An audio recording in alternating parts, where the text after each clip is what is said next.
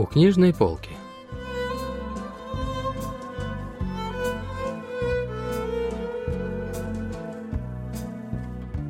Рассказ «Звук гонга» писателя Мунсунте.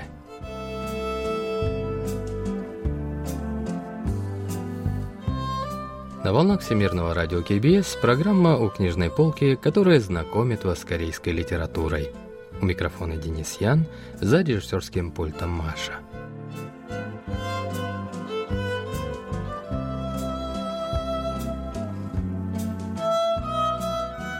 Рассказ писателя Мунсунте «Звук гонга» был опубликован в 1978 году.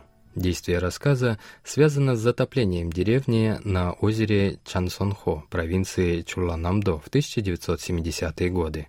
Вот что рассказывает о тех временах литературный критик Чон Сойон. 1970년대는 근대화가 빠르게 진행되었던 시기입니다. 1970-е годы в Корее активными темпами шла модернизация. В рамках развития водных ресурсов было построено несколько дамб, из-за которых оказались затопленными некоторые деревни. К примеру, в середине 70-х годов в районе реки Йонсанган была построена дамба Чангсон – Жители близлежащих деревень вынуждены были уехать из родных мест, покинуть поля и дома, сдержавшиеся на протяжении нескольких поколений в обмен на крохотные компенсации. Хульм Банульче в этом произведении – это вымышленное место, которое, однако, напоминает о боли деревенских жителей 70-х годов. 이 징소리의 방울제는 물론 가상의 공간입니다만 당대의 그 아픈 상황을 떠올리게 하는 장소입니다. Чельбок уехал из родной затопленной деревни в город, однако снова вернулся сюда наполовину сумасшедшим и с маленькой дочерью. Он скитался возле озера, играя на гонге чин и не давая покоя местным рыбакам, которые порой отвечали ему кулаками.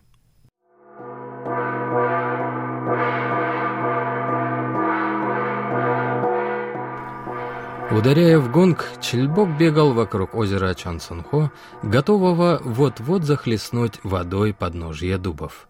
При каждом ударе гонга Чельбок бормотал что-то свое, а его пятилетняя дочь, следовавшая за ним по пятам, извивалась, словно в танце.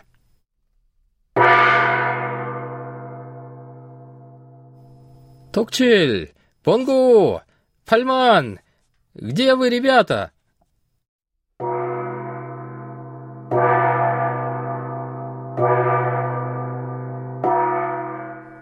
Чельбок во все горло кричал имена своих друзей из Панульчи, продолжая бить в гонг и испепеляя взглядом озера. Рыбаки, на берегу которых на вид было больше десяти, просторно расставили удочки и теперь вздрагивали от неожиданных ударов гонга и с гневными выражениями лиц каждый раз бронили Чельбока. По звуку гонга казалось, что развезлись небеса или рыдала большая толпа людей. Этот звук сотрясал каждый уголок долины по Нульче и озеро внутри нее.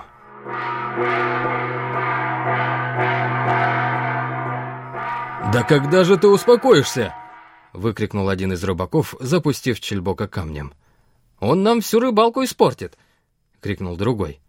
Пять или шесть рыбаков подбежали к камню, где стоял чельбок, и готовы были скинуть его в воду, но тот ловко уворачивался, прячась между деревьями дуба и не выпуская из рук палочку гонга. В конце концов, рыбаки поймали чельбока. Один из них ударил его длинной палкой и попытался отнять гонг, но в этот момент прибежали трое незнакомых мужчин. «Пожалуйста, отпустите его! Он сумасшедший!» Это были жители долины Панульче, продававшие из временной постройки алкоголь и еду для рыбаков и туристов. «Он из наших», — сказал мужчина по имени Пунгу. «То есть из вашей деревни?» — спросил рыбак. «Ее больше нет». «Что это значит?» «Деревню Панульче смыло водой. Все, что от нее осталось, вон то дерево хурмы», — пояснил Пунгу. «То есть место, где мы сейчас рыбачим, — было раньше деревней Панульче? Так и есть. Вы сейчас рыбачите над нашими крышами. Люди из Панульче пообещали, что Чельбок больше не побеспокоит рыбаков и увели его. Понгу решил остаться, чтобы поговорить с рыбаками и заманить клиентов на обед. Когда-то он был самым близким другом Чельбока. На вопросы рыбаков Понгу ответил, что герой сошел с ума из-за дамбы. Лишившись родного дома, он был вынужден уехать в город. Позже от Чельбока сбежала жена, и это совсем выбило его из колеи. Думаете, он вернулся на родину из-за того, что здесь что-то есть? Все мы уезжали в город, но вернулись снова, так как не смогли там осесть. Зарабатываем на жизнь благодаря рыбакам. Идти нам некуда. Даже если умрем от голода, то хотя бы будем похоронены рядом со своими предками», — с тяжелым вздохом объяснил рыбакам Пунгу. Глядя на озеро, Чельбок видел в нем свою жену в традиционном свадебном наряде. Три года она работала в городе горничной. Всего спустя месяц после свадьбы она предложила переехать обоим в город — Чельбок же винил во всем свою бедность и отсутствие земли. Тогда он пообещал, что через 10 лет станет самым богатым человеком в Панульче. Герой работал днем и ночью, и за три года смог купить несколько участков земли без документов. Даже если бы он не стал через 10 лет самым крупным богачом в родной деревне, то точно достиг бы приличного достатка. Но из-за строительства дамбы вода затопила его поля. Из-за отсутствия документов Чельбок остался без компенсации и в итоге был вынужден покинуть родную деревню. Семья сняла небольшую комнату в городе Куанчжу. Жена героя Сундок устроилась работать на кухне в большом ресторане. Но для Чельбока, не обладавшего особыми специальными навыками, не находилось даже физической работы. Тогда, с наступлением весны, Чельбок вернулся на родину, где помогал высаживать рисовую рассаду на незатопленных полях, а летом работал во фруктовых садах. Накопив денег, он вернулся в Кванджу, чтобы забрать семью обратно в деревню, но там его ждал неприятный сюрприз. Свою жену он застал в постели с другим мужчиной.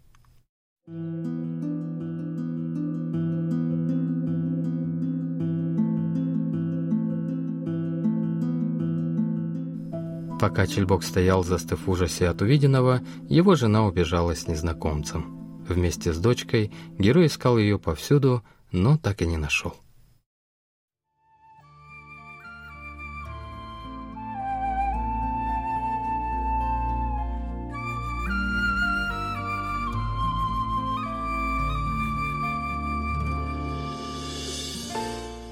На поиски жены Чельбок растратил все заработанные в деревне деньги и даже ту небольшую сумму, отложенную на комнату. Так он превратился скитавшегося по городу нищего, у которого на руках остался лишь гонг, доставшийся во время отъезда из Панульчи. Но даже во время своих скитаний к своему гонгу Чельбок относился не менее ласково, чем к дочери. Каждую ночь он засыпал, подложив инструмент под голову.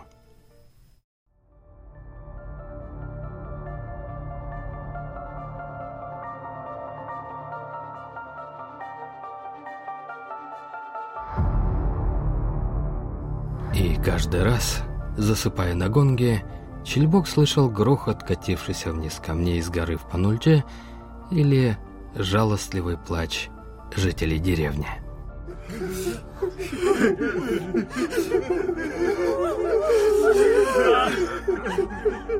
В такие моменты перед глазами Чельбока ясно всплывало время, когда он жил в родной деревне.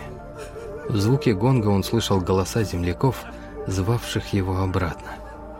Тогда он посадил дочь на спину и целый день прошел с ней пешком до Панульче.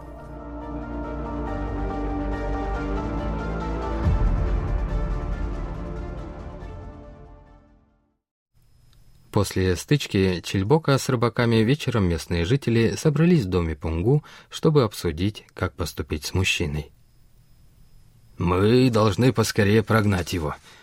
Конечно, все его хорошо знают, но как мы можем позволить ему оставаться?» — сказал один из стариков. Этой весной старик вернулся в Панульче с парализованной женой и двумя дочерьми. Но Понгу и Токчиль, с детства дружившие с Чельбоком, не могли согласиться с мнением старика. Разговор продолжался долго, но решения так и не было. Пунгу даже предложил связать героя, чтобы тот не доставлял проблем рыбакам, ведь люди перестали бы рыбачить здесь, если бы узнали, что в этих местах ходит сумасшедший с гонгом. «А может, выбросить гонг в озеро?» — спросил тогда Пунгу. «Тогда он убьет нас всех», — возразил Токчель. Несколько дней назад местные жители уже прятали гонг от Чельбока, но тот устроил такую истерику, что они вынуждены были вернуть инструмент обратно. В конце концов, старик велел Понгу и Токчилю прогнать героя в тот же вечер.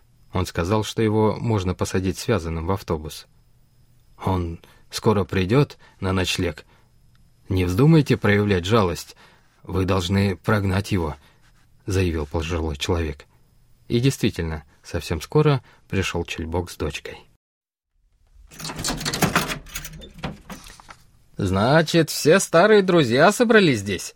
Чельбок радостно окинул всех взглядом, усаживая дочку на скамейку, но никто не отвечал ему. «Чельбок», — наконец сказал пожилой мужчина, — «нашей деревни больше нет. И твоих земляков тоже больше нет. Я понимаю, в каком жалком ты положении, но мы ничем не можем помочь». Старик отвел взгляд в сторону и, нахмурившись, продолжил говорить дальше. «Сегодня вечером ты должен уехать. Хватит питать бессмысленные чувства к родине, которой больше нет. Тебе будет легче жить, если ты забудешь и о своей родине, и о своей жене».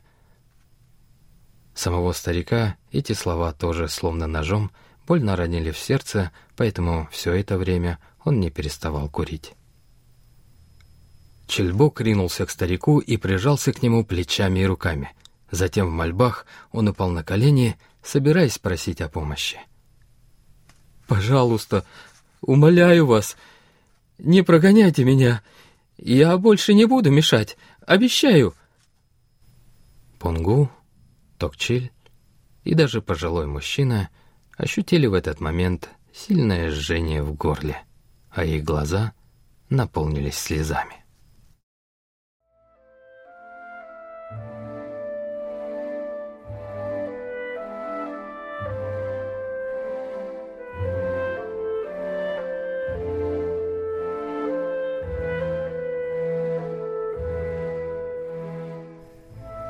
Пунгу, Токчиль, Пальман — «Не прогоняйте меня.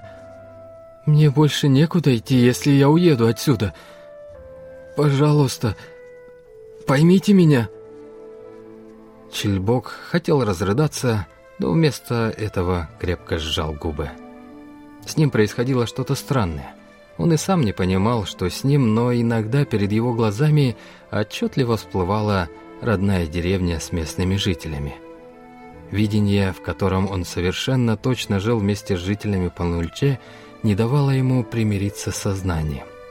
В такие моменты у него подергивались плечи, и появлялось страстное желание пуститься в танец, как будто под шаманские ритмы в первое полнолуние Нового года. Вот почему в такие моменты он брал гонг.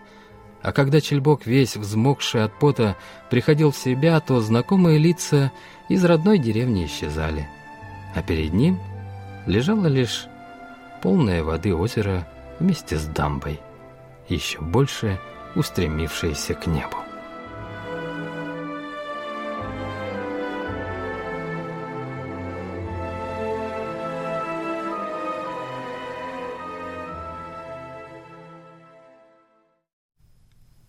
Вот что говорит о звуке гонга литературный критик Чон Сойон. 네, 문순태 작가는 소리 혹은 소리를 떠올리게 하는 단어를 작품에서 활발하게 사용하는데요. Писатель Мунзунте использует в произведении много слов, которые обозначают или напоминают звуки. В этом рассказе звук гонга тоже имеет большое значение. Он бередит душу Чильбока, а также передает эмоции.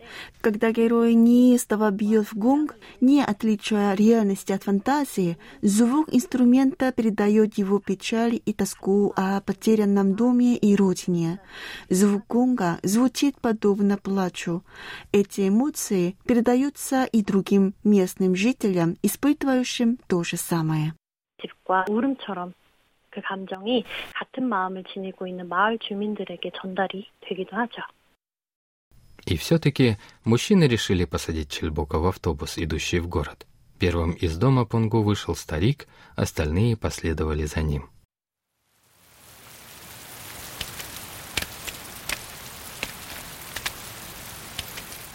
Вскоре пришел автобус.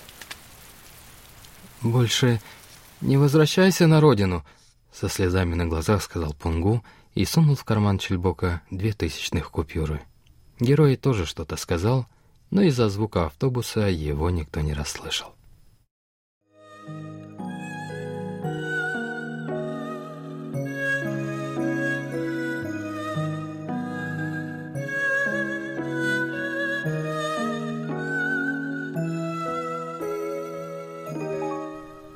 Ту ночь, когда Чельбока с дочкой насильно посадили в автобус, жители Панульче никак не могли заснуть.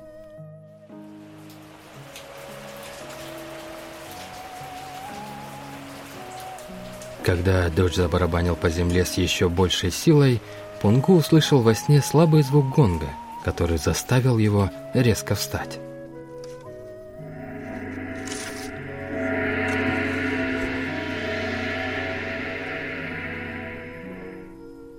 «Откуда звук гонга посреди ночи?» – недоумевал Пунгу. Казалось, что сейчас вместе с дочкой вдруг появится чельбок с глупой ухмылкой и весь промокший от дождя. Звук гонга проносился ветром от леса акации неподалеку и снова слабым гулом откатывал к дамбе. «Это ветер или гонг?» – удивлялся Пунгу. Он резко встал и отрывистыми движениями зажег сигарету. Пунгу еще долго не мог заснуть. Он то и дело вставал, закуривал и снова ложился. Непрестанный и продолжительный звук гонга словно шипами вонзался в самое сердце.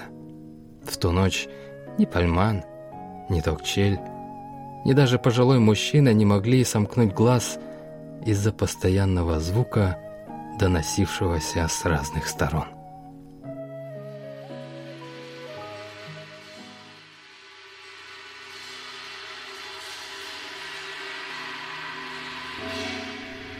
Иногда гон звучал близко, а иногда его грустный звон напоминал стук похоронных дрог, из-за чего всем жителям Панульче, так и не заснувшим в ту ночь, казалось, что это плач изгнанного ими Чельбока. От этой мысли гон звучал еще ужаснее, а утро вызывало страх.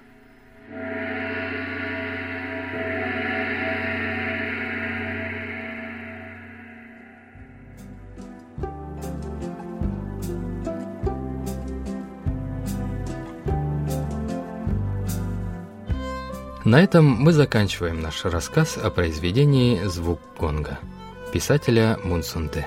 Спасибо за внимание и до встречи в следующий вторник.